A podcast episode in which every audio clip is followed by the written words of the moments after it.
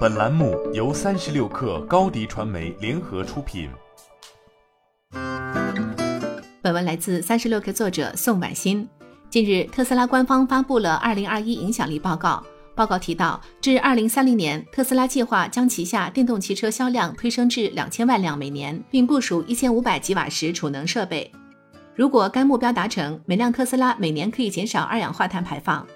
特斯拉在报告中指出，一辆燃油车在生命周期内需消耗约三万零两百八十三升燃料，相当于向大气排放二氧化碳当量七十吨。二零二一年，特斯拉通过电动汽车、储能设备、太阳能电池板减少了八百四十万公吨二氧化碳，其中电动汽车产品对二氧化碳减排的贡献为六百八十万公吨。太阳能电池板已经成为特斯拉超级工厂的一大标志。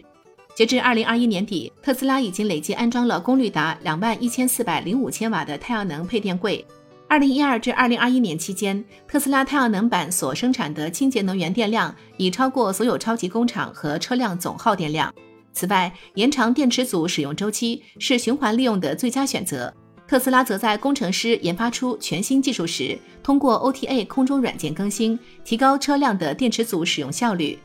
特斯拉表示，工厂已启动内部闭环回收系统，确保接收的特斯拉电池百分百得以循环利用，原材料再利用率达到百分之九十二。二零二一年底，特斯拉内华达州超级工厂电池回收设施生产的再生材料已超过每周五十吨。截至目前，特斯拉已在中国大陆地区布局超级充电站超过一千一百座，目的地充电站超七百座，覆盖超三百七十个中国大陆城市及地区。